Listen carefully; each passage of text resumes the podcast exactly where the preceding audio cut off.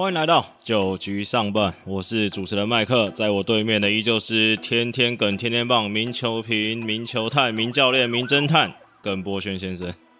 Hello，各位朋友，大家好。为什么要 Hello 这么的迟钝？因为我在想到底要观众、听众、民众，好了，一开始收起你的笑容，我们一开始要进行我们道歉的环节了。首先，我们这周先向广大百万象迷道歉，因为自从我们上周上了巷口闲聊，这个中信兄弟苦吞四连败，跟胖，你嗯表示一下你的歉意。对，这应该是我们呃，因为上一上个上一次是第一次上这个巷口闲聊啦，对我，相信这应该也会是最后一次。啊，本身这个我住内湖的，大概嗯，这个过了内湖大湖公园站，应该捷运就不准让我再往前坐 牛牛奶牛奶最近还有接你电话吗？应该应该不会了。对，所以这个我们痛定思痛，我们检讨了一下，我们决定这一集我们多聊一点这个统一 Seven Eleven 狮队了，为了保持中华职棒的平衡，因为我们上一次第一次是乐天桃园嘛，第二次是中信兄弟，我们这一次来多聊一下统一师，你觉得怎么样？OK，没问题。反正现在统一师气势正旺嘛，应该也不怕我们。哎、我觉得这个真的能聊到，我觉得也是不太容易。好了，那一开始上礼拜最重要的事情就是这个统一亮灯了嘛，而且气势如虹，四连胜。现在在礼拜天上礼拜天打完之后，这个魔术师直接降到 M 五了，然后最快是可能在这礼拜对战十二号对战魏全龙的比赛就可以封王了。看起来，我先大家跟报告一下，现在统一师大概三十胜十八败，然后三和出在五十一场，还剩九场。那第二名的兄弟是二十六胜二十二败四和，出赛五十二场胜八场，两队差了胜差有四场啊。那在胜九到十场的比赛，你要真的逆转，好像难度真的是蛮高的。在前两个礼拜哦，呃，在还没有这么明显当这个统一师呃亮灯之前，其实无论是包含乐天、呃富邦悍将这边，其实都有提到，像美国职棒大联盟在这个季后赛之前，最终的这种可能一波的连胜，甚至这种十场比赛，你如果有办法赢个七八场，其实都有机会呃爬到王位的一个位置。那甚至像先前统一师跟中信兄弟，大概就是在这种互有领先，可能不到半场，甚至这种一场的情况下，你看近十场，统一是打了七胜啊两败一和，那刚好反过来中信是两胜一和七败啊，所以现在你看到这个胜差真的是已经拉到四场之多，所以四场真的要来追哦，剩下不到呃中信兄弟剩八场，一个对剩九场，所以要追真的不太好追了。就是要追上，就感觉只剩上这个只剩下数字上的可能性啊，以及就是我们九局上半这个这个这个算雷别人的能力了。但是回过头来看，因为呃怎么讲，就是从一开始亮灯，就是他可能就 M 十 M 十一，然后突然蹦一下变 M 五，主要一个原因当然是上礼拜统一四连胜，然后兄弟嗯四连败嘛。对，那其实在这过程当中，其实大家有在讨论的事情是，其实上礼拜呃乐天有对到兄弟两场，那其实之前其实不管是媒体也好，或是球迷也好，都一直在有讨论到这个乐天所谓的送头这件事情嘛，因为只要以乐天呃想要打季后赛的话。看起来应该就是只有一条路，就是让兄弟到下半季冠军，然后他们有挑战赛可以打。那这个其实看起来也好像是这个经营者该做的事，因为毕竟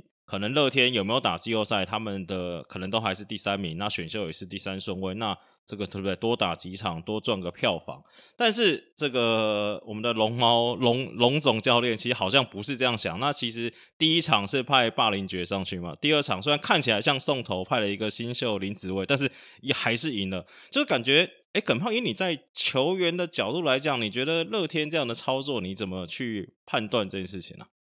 呃，没有，因为我觉得，因为张呃那个时候大概还有十多场比赛的时候，其实你要去做这样的操作，我觉得无论是对于球迷，甚至这种整个感官，如果你真的 派整个二军的打线，甚至呃投手上去，那最终派派你输球去先发，啊，对，就是诸如此类的，对。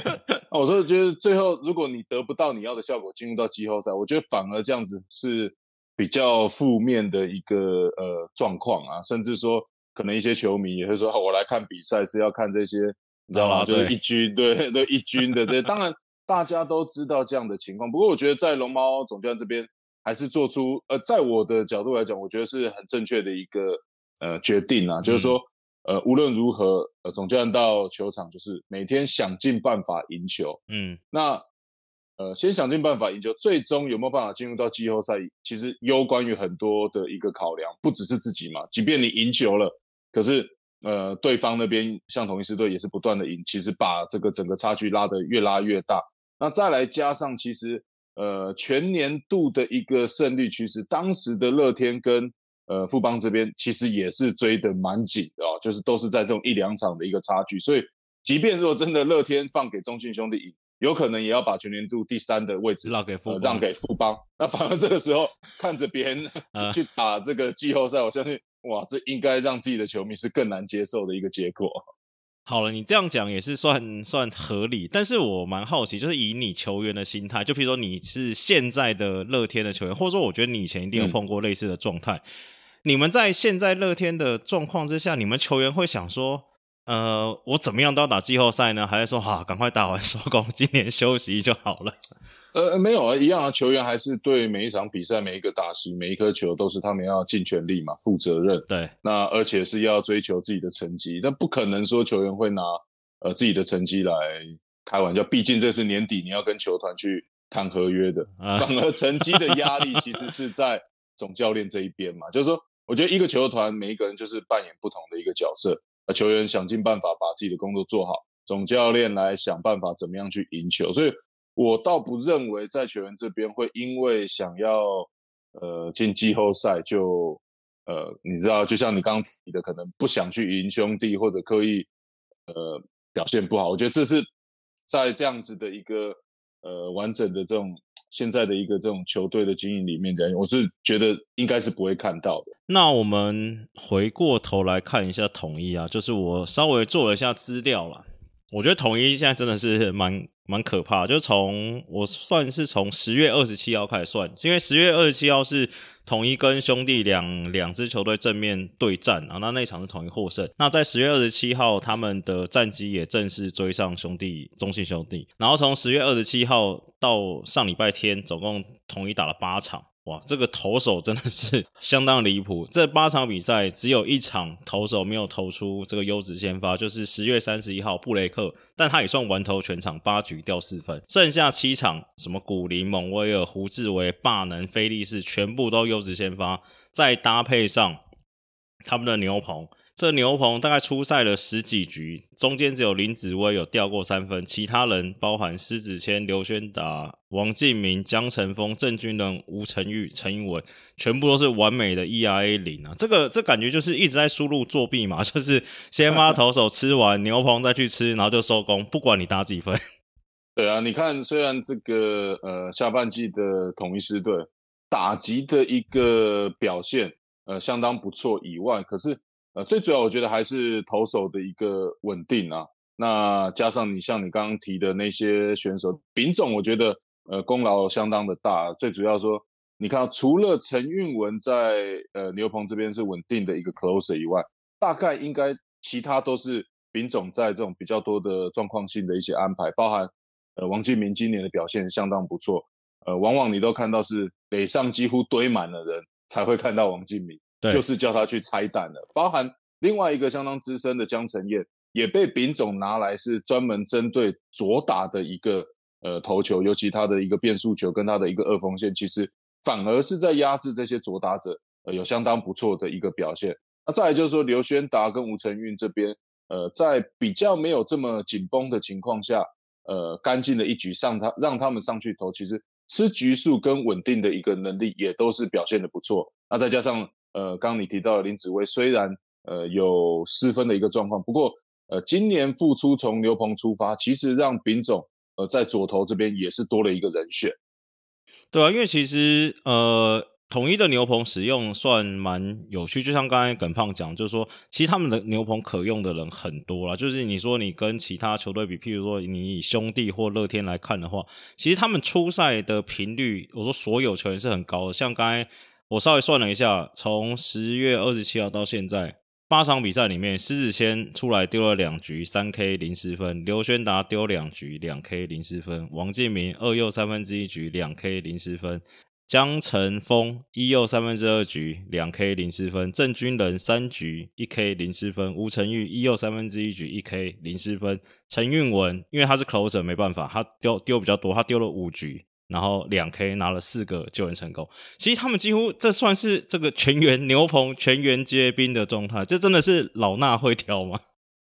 对，我觉得现在就是呃，你看到大概就分两派啊，两派不同在。呃，运用这个牛棚投手的一些哲学，包含像统一，呃，跟悍将，其实这边是比较接近的。就是说，呃，牛棚不会让他们有太多的一个呃休息日，可能说呃三五天都没有投球的一个状况。就是说，大概会让他们维持一个稳定，呃，初赛维持比赛感觉的这样子的一个投球。那当然，另外一边可能有一些比较坚固的牛棚，像呃中心兄弟，像乐天这边。可能就是会比较依赖，像你看到李正昌啊，的吴俊伟啊，甚至对，甚至乐天这边就陈宇勋啊，然后这个赖师傅啊，赖鸿成啊，就是说一旦是遇到危机，呃，或者有状况，就把他们推派上。不过，呃，这个也其实你看到，其实成功率好像今年看到反而是呃富邦悍将跟中呃统一狮队这边在下半季这样子的一个灵活的调度，呃是比较成功啊。丙总其实自己也。先前其实跟他聊天也聊到，其实像现在这种二十五人名单里面，大概无论是他的打者跟他的投手，他都希望维持说每个礼拜他们都有稳定的呃出赛的一个机会。呃，像包含打者，如果即便他没有上场打击或者先发，他也希望至少呃在比赛后半段把他派上去带手，然后维持在比赛球场上的一个感觉。包含投手也是一样，即便可能投呃短局数，甚至投一个人次，他也希望。让他维持这样比赛的一个张力，我就要问一题，这刚才没有蕊过。我今天刚才这样看了一下，因为我做那个资料，我在看了看了一下，哎，我觉得丙总可能要遇到一个很幸福的烦恼，就是看起来他们应该是这个有季后赛可以打，或者说有希望啊，希望蛮浓厚的。我刚看了一下，哇！他们的先发投手，你先不要算江承彦哦，你已经有古林、蒙威尔、胡志伟哦，应该说古林、胡志伟这两个本土是一定一定会带的嘛。蒙威尔、霸能、布雷克、菲利斯这四个还要选三个，这个哇，这个先发投手这 很难选呐，我看。对啊，那就是说，你看到原本这些先发投手都有呃不错的能力嘛，包含年轻的古林啊，下半季加入的胡志伟，那布雷克其实一直以来也都相当的稳定，那。菲利斯又有这种呃面对左打者的一些优势，对，就是说在这种进入到总冠军赛以前，我们看到了嘛，大概就是一四七嘛，常讲到的这样子的一个对，呃，尽力的去抢这样子的一个呃呃有机会赢球的这个比赛嘛。那再来就是说这些可能又调到牛棚以后，就会让统一狮队的牛棚更加完整，甚至整个战力又是往上提升了。对啊，你看，假如说什么不管他选谁了，假设。你说霸能、菲利斯这种丢牛牛棚，我，那球速再上去个两三公里、三五公里，那应该哇，真的很难打。对，好，那我们这阶段聊到这边，先稍微休息一下，待会再回来九局上班。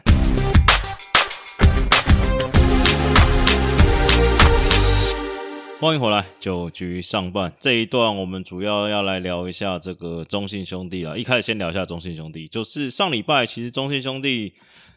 其实真的是算非常惨啊。而且看网络上蛮多象迷朋友们心情也不是很好啊，说哇，这个打线便秘啊，说这个这个威林威助助总到底会不会带球队啊？因为其实也蛮可以理解的，就是从好像要拼这个上下半季冠军到。四连败，而且就是比较令人担心的事情，就是原本大家对中信兄弟的这个攻击能力是没什么、没什么怀疑或没什么问题，但上礼拜他们竟然出现连续三场只得一分的状态，还有连续两次满垒得不了分，连对面的这个富邦洪总都说：“哦，这个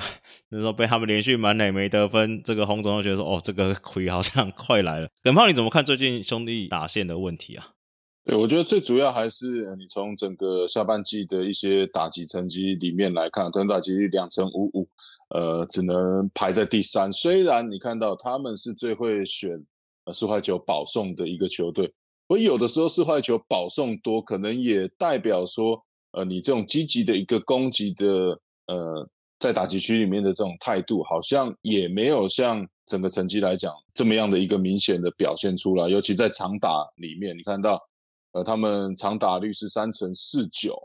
也仅仅只有为 赢这个魏全龙的三成四二。这一支呃这么样成熟哦，你看上半季冠军的球队，既然长打长打的一个能力，呃，也只能赢这个新的球队的一个状况。我觉得最主要还是你看到呃，除了呃中心打者这边，呃许基宏，然后到这个。陈子豪、詹子贤、陈子詹子贤以后，大概呃，以往我们知道说几个这个轮替的球员，包含这个二垒手的这个呃岳东华这一边，有没有办法维持一个比较好的打线？那再来就是说捕手的一个位置，也会是呃中信兄弟呃看到说来到后段棒次呃比较大的一些隐忧。对啊，因为我稍微看了一下，因为上礼拜这个得分状况太惨了，然后我稍微看了一下这个打者的成绩跟表现。其实呃，分两个方面来讲，就是刚刚这耿胖讲，就是所谓中心棒是加王威成啊，王威成大概就是他们打击有慢慢下滑，但其实幅度不多。像王威成可能从季中最高可能打击率到三成五，现在大概掉到三成三。那詹子贤啊，陈子豪，他们大概就从三层掉到两层八。就其实他这些人的这四棒啊，打线的实力或表现还是有维持住。但就像是刚才耿胖讲的，他们不管是捕手，捕手可能是高宇杰，那二垒手不管是岳东华还是陈伟汉，那。中外野手原本在前一阵子兄弟战战绩好的时候打得不错的宋承瑞，最近这三棒打击是整个冷下来，都可能只到两成出头。再加上呃，其实 DH 这个问题，其实我们这节目也讨论过很多次，就是其实中信兄弟今年还没有找到一个很稳定的 DH。再加上你说姜昆宇，其实他的打击算维持平稳啊，大概就是两成五左右。其实这样算一算，九棒里面他们有五棒，这个可能不要说打不到球，就是可能打击就在两成五到两成。这这美国职棒所谓这个 Mendoza Line 这边挣扎，那你这个打线这样子表现，好像也不是太意外。对，那尤其你刚刚上个礼拜啊，这个三场比赛各拿下一分的时候。得点圈的打局是不到一成哦，只有零点零九一。那再加上刚我们提到的，像包含这许基宏、呃陈子豪啊、詹子贤，包含呃这几个棒次里面，你看到呃上个礼拜也有看到这样的比赛，就是说好像中信兄弟近期的一个战术上面哦，尤其垒上有人，似乎是比较 保守一点的，包含 这许基宏都要做短打，真的好不容易垒上有人，嗯，轮到你这个正中可能。全垒无论是全垒打支数、打点，甚至打击率、长打率，可能都是呃表现比较好的选手。这个时候你选择让他做一个牺牲触及短打，呃，站在我也是投手的这个角度来讲，我会觉得是对方送了我一个大礼，免费的一个出局数，避免让 对，就是说避免让呃球队有呃被对方制造出一个大局的这样子的一个机会哦所以这样呃，眼看那一场对乐天最终。牺牲出局短打虽然有送过去后，可是呃朱俊祥面对到詹子贤的一个投球，其实相对投起来是有利的。除了是一垒是空着，他可以投的比较开以外，再来朱俊祥当天的滑球，其实面对到右打者会是比较好的一个表现。所以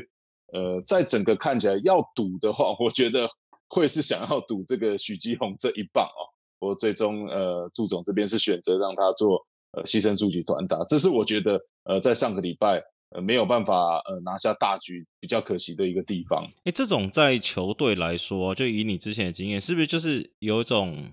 嗯，算是有点像恶性循环？就是你越拿不了分，然后你就越想拿分，然后就是越来越保守，是不是会连带也影响到这个打者上去的一些心态，或是一些挥挥棒的方式啊？呃，对，就是说，呃，这常讲，这可能是野生动物啊，放养的这个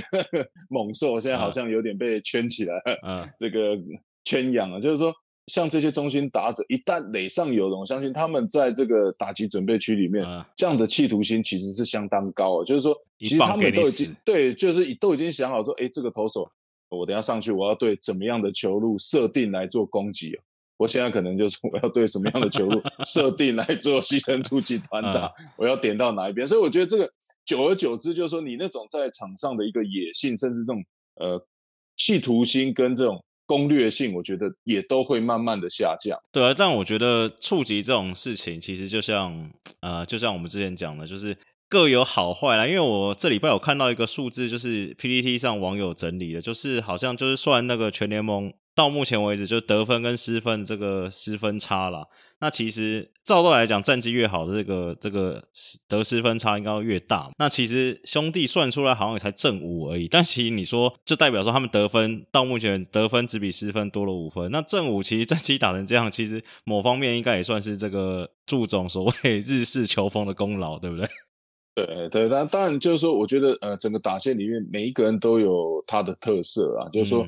不过近期看起来好像说每一个人都要去做同样的一些事情啊，无论是打跑战术，甚至短打，就就就比较没有发挥到每一个人的这种呃专长，包含像陈子豪的长打，或者这许继宏的得点圈有人的一个这样子的一个功力啊。对，就是说呃短打有的时候可能会是，但每一个教练带带球的这个风格不太一样啊，有的可能。教练，你看到其他球队也是有做这样牺牲出局短打的情况，不过这个都可能会是比较非必要，甚至说，呃，来到比赛后半段啊，这种锦囊妙计，呃，突如其来的来给你点一下，让对方这个来不及反应，对。对啊，那好了，那最后要请这个耿胖帮这个百万象迷开一下药方啦，因为其实大家都蛮慌张的啦，就是说都快要打这个季后赛了嘛，那这个他们到底要怎么样去调整呢？就是说。其实他们像，譬如说刚才讲这个打线这几个，不要说动啊，就是比较需要调整的这些位置上，其实你不管是从一军看还是从二军看，其实人就是这样子的嘛，你也没什么，没有什么多的人可以找了，那确实是要在这些人里面。帮他帮助他们把状况调整起来嘛？那以耿胖你之前打这么多季后赛的经验，那在剩下这个八到十场，球迷是说那是要放推吗？那要怎么样去调整？其实对中信兄弟最重要的是，你总冠军赛要调整好嘛？那其实你说真的，假如说这样讲好，假如他们最后真的拿下冠军，他们这个下半季这最后两个礼拜这样子撇，其实对球迷来说或对老板来说也没有差。那他们这段期间应该要怎么样去调整呢？那我觉得，因为这个怎么去调整，这可能就是教练的功力。对，这我也我也真的我也不方便，就是讲说太多，就是因为我觉得这个就是到了最后，到这个剩下大概八场哦，你说真的要去像你说的去二军呃找出怎么样的一个突然的一个人选，嗯，我觉得就是不断的要去相信啊。当然，以祝总来讲，他的一个球风，当然他就是总教练，就是为球队负责嘛。对，那今年他使用了他可能呃。以往所了解的可能比较偏日式的一些风格，那我觉得这些球员到目前为止可能就是尽力的去呃适应呃祝总这样子的一个带队方式。那就是说，接下来我觉得还是要考验呃祝总的一些功力。就像你刚刚讲的，其实呃得失分的这个差距其实不是太大的情况下，祝总其实还是有办法赢到一定的这个比赛的胜利。我觉得。就是说，他带兵还是有他的功力的。那再就是说，几个这个中心棒次，包含像这个前面的王威成啊，像这个许基宏啊，那像詹子贤，我觉得这个都也都是他们的一些呃核心的一些球员。我相信，大以他们的呃经验，到甚至这种去年有总冠军赛的一个经验来讲，我觉得他们应该都有办法在最后的时间呃调整起来。甚至其实他们的假想敌也都相当的明确。大概就已经是同一支队了，所以近期应该都会做这样子的一个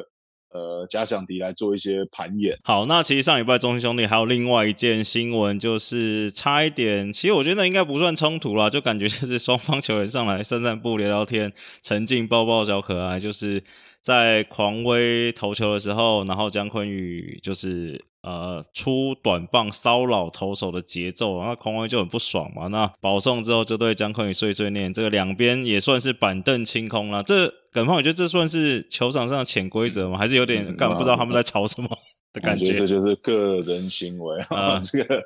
以上的行为不代表乐天桃园的立场。对，就是说，可能我觉得看在对方祝总的眼里。或者一些球员也觉得蛮莫名其妙的，这只是做了一个突袭短打，那最后四号球保送，呃，这个投对方投到底在气什么？当然你也能够理解啦，上一颗球才被呃强袭球这样子打过来以后，嗯下一个马上做这种干扰性质的，呃，你们投手人家这样摆短棒乱你们，你们真的会被乱到？其实很多诶，就像有的这种可能说什么你要摆，我以前也听过，你要这种牺牲突袭短打想要上垒啊，嗯。可能有些投手说，那我就直接往你身上砸，你这么想上的，我就让你上去吧，诸如此类。哎，你在投的时候，打者突然把棒子横出来，你是会那种吓一跳、惊下还是是真的有感觉吗？啊没有了，看脚快还是脚慢的，脚慢的就 哎投给你点，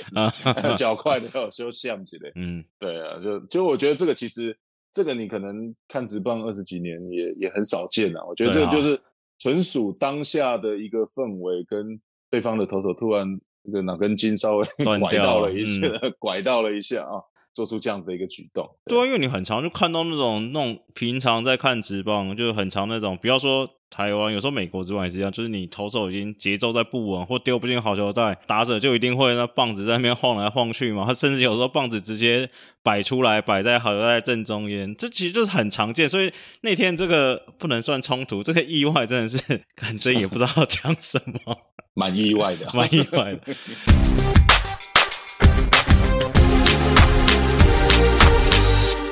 好了，那节目最后聊一下魏全龙，因为我觉得其实魏全打到现在的成绩是下半季啦，下半季成绩是二十一胜二十八败一和啊，其实呃胜率是四成二九，其实跟富邦差零点五场而已。至少以最近这两三个礼拜的感觉，我的感觉是魏全感觉好像有点练功完成的感觉，就是你看他们打着，就是郭天信、李凯威双箭头加中信棒是吉利吉要拱冠，那投手又有王维忠、徐若曦。那再补一些洋将、洋头、洋炮，这感觉队形已经成型了。那你觉得魏权今年的下半季这个表现算是已经超乎大家预期，或者以你自己来看，还有超过你的标准吗？或者是你觉得哇，他表现已经是哦，真的很好了这样？那，当然你如果单看呃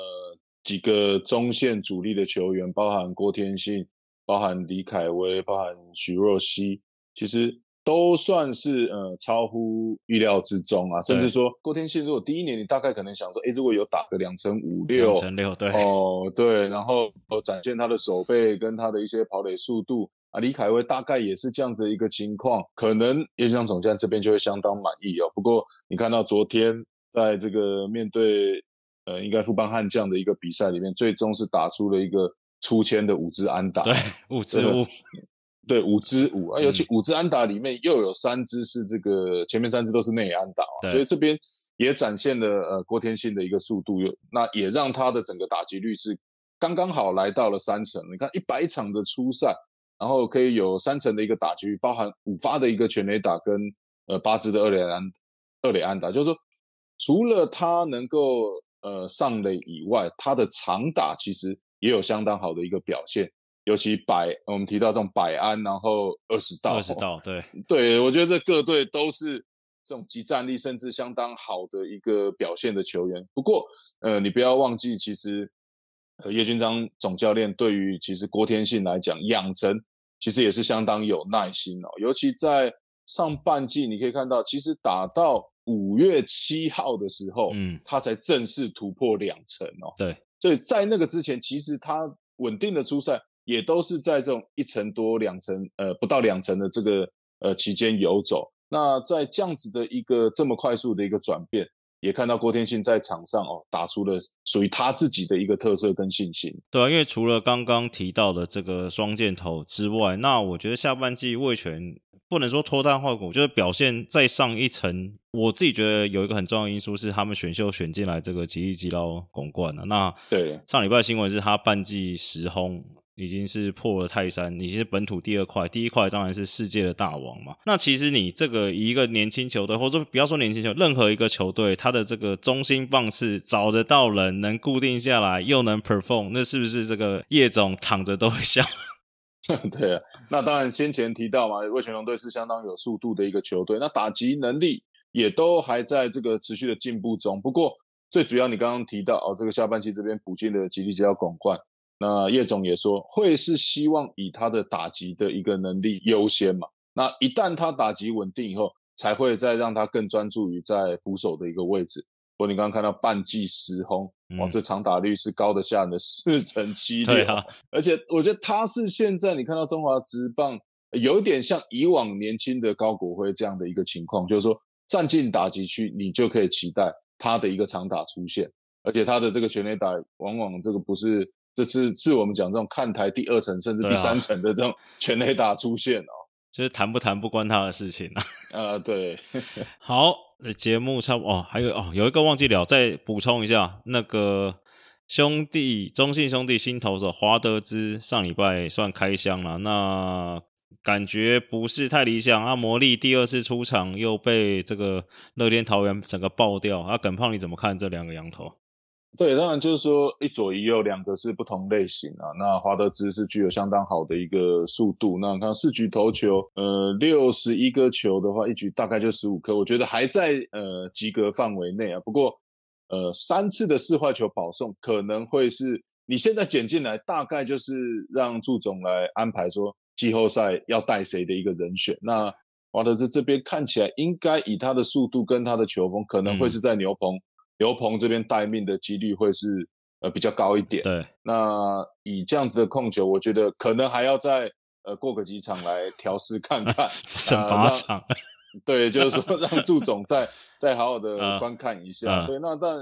像魔力这边，其实第一场的初赛呃面对到统一师，哎，其实投的不错。对啊。那可以看到三局的投球投出四次的三振，仅仅被打出两次的安打，没有任何的四坏球保送。不过下一场马上面对到乐天，祝总可能想，哎，这两个是不同的洋将吗？怎么三点二局跟狂失六分？对，呃，原先不错的三振也仅仅剩下一次，而且是投出比较多的一个四坏四次的一个四坏球保送啊。对，所以我觉得这边可能都还要有一两场的观看。那像魔力呃这边，其实丙总那边也一度也有讲到，他是可能有点类似像吕彦青这样子的一个。呃，球风啊，甚至可就是说速度可能再快一点，高级的李元清呢？对，就是说呃，球路有相当多变啊。对，那当然就是说来到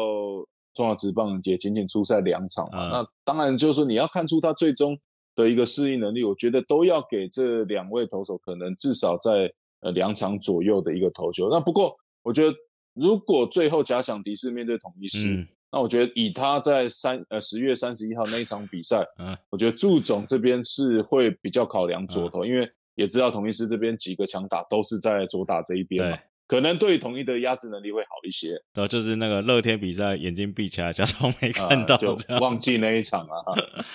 好，节目最后依照惯例，直球对决第一题，这个球迷提问。我忘记礼拜几周末吧，就有新闻出来说，这个世界大王王伯龙一年七千万续约火腿一年，请耿胖预测一下他明年的表现。哇，这要不要先去庙里面 拜拜求一支签，看看怎么样？呃，不，呃，我觉得王伯龙只会越打越好了。嗯，当然就是说，呃，新庄刚志总教练这边也提到，大概王伯龙就是呃第二号这个洋将的人选嘛。啊，今年九十五场出赛也是他这三年呃出赛数最多的。那长打率四成二九，也看到，其实杨将就是希望有这样子的一个长打表现嘛。啊，九发的全垒打，对，也是排在呃全队应该是第二名的一个位置，包含了二十发的二十支的一个二垒安打。对，在在都看到，其实一年一年王伯荣对于呃日本职棒的一个适应能力啦。那我觉得今年两成四二的一个打击率，我觉得明年至少我觉得会有两成五以上的一个打击率，甚至有机会把这个。呃，打全垒打的一个表现推进三成三十轰，呃，我说两成五以上嘛，大概。我觉得如果可以打个两成七左右，然后全垒打是超过呃十发就双位数的一个表现，那我觉得以二号的一个洋将来讲，就会对于球队来讲会有相当好的一个贡献。好，第二题，这个球迷提问，因为哦，刚刚有聊到郭魏权的郭天信嘛，那原本这个新人王之争，大家好像讨论的重点都在曾俊彦跟徐若曦身上。那球迷提问说，诶，这个郭天信天哥，这已经打到三成二十轰。会不会加入这个战局，变成三人角逐这个新人王？然后再加上他想请问一下耿胖，这个打者跟投手的这个贡献或适应能力，在新人王这件事情上有什么差异？呃，当然，如果我的话，我以现在郭天信的表现，你看出赛数，呃，也有来到一百场以上了，我我可能会给打者这边呃一票啦，对，因为。毕竟，呃，投手来讲，比较没有像说，呃，一名全职这种先发的一个外野手，呃，要来顾虑到整个比赛的状况会有这么多多的一个面向。嗯，除了你球场上的手背，你还要顾虑到你的打击、跑垒，然后判读比赛的一些节奏。对我觉得这个都是你看打到三层，然后有五发全垒打，对一个新人来讲，我觉得真的都是看起来是比较困难。尤其开季讲到说他整个状况并没有这么好的情况下。各个月份其实到了五六月这边都是维持三成以上高档高档的一个打击能力了。那但曾俊岳，我觉得他这个始终及时救援，也对于一个新人来讲也是相当呃难得的一个成就。但就投手来讲，我会觉得说，呃，你的 staff 到哪里，你可能你上去投，你就是有足够的能力来压制打者，你比较不用去顾虑到在场上有这么多的应变的一些。呃，场上的一些状况比较不像野手，嗯，可能就是说帮助球队的一个地方是不太一样啊。对，那当然可能我自己的投手，我我会觉得说，诶，野手这边可能做起来这件事情会更加的困难，困难难度比较高了。对，好，那今天节目也差不多到了尾声，那还是一样，还是要呼吁一下大家，喜欢我们节目的听众朋友们，请到你收听的平台 Apple Podcast 啊、KKBox 啊、Star Spotify 啊、Google Podcast 上面帮我们留下五星好评加订阅，跟着我们节目一起往下走。那今天节目就到这边为止，我是主持人麦克，感谢大家收听，大家拜拜，拜拜。